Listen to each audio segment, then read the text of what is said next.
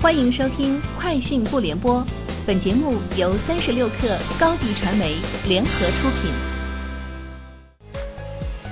网罗新商业领域全天最热消息，欢迎收听《快讯不联播》。今天是二零二二年三月二号。全国第三批数字人民币试点地区即将亮相，梳理全国多个地方的区域经济规划发现。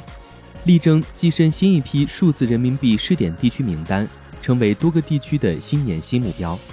开年以来，河南、福建、黑龙江、重庆、广州等地明确提出积极争取数字人民币试点。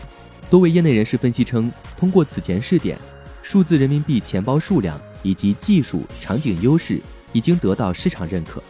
目前，进一步扩大试点的条件已经成熟。海底捞昨天发布管理层人事任命公告，副首席执行官兼首席运营官杨丽娟调任首席执行官，董事会主席兼前首席执行官张勇将继续担任董事会主席及执行董事，李瑜出任海底捞中国大陆地区首席运营官，王金平出任港澳台及海外地区首席运营官。三十六氪获悉，饿了么宣布首批投入两千万现金。对今年一至二月所有被列为疫情中高风险地区的全国八十七个区县的所有商家减免佣金，并承诺相关举措三月后还将延续。饿了么表示，同一区域内商家减佣举措一致，且不设置任何门槛，也无需平台额外审核。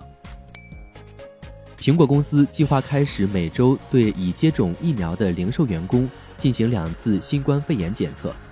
这是朝着取消对员工佩戴口罩的要求迈出的一步。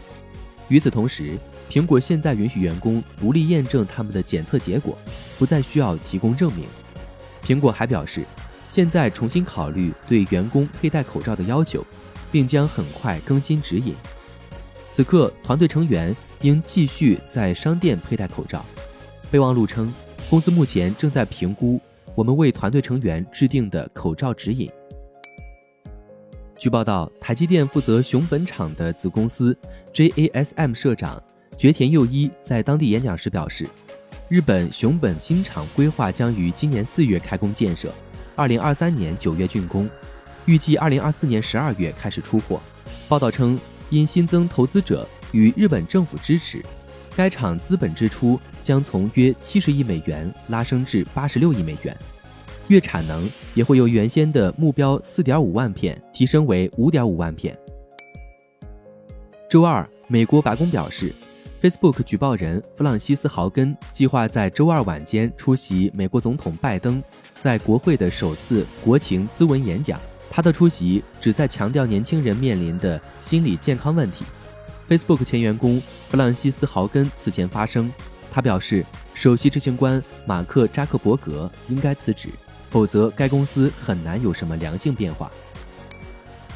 据报道，日本政府三月一号在内阁会议上通过节能法修正案。该法案要求日本电力企业在太阳能或风能发电过剩时，有义务设定低价位电费套餐。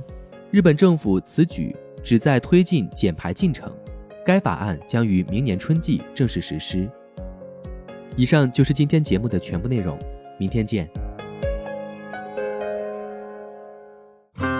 热烈祝贺高迪传媒和 Top One 突破润滑油再度达成新媒体整合营销全案合作，共启汽车后市场数字营销新征程。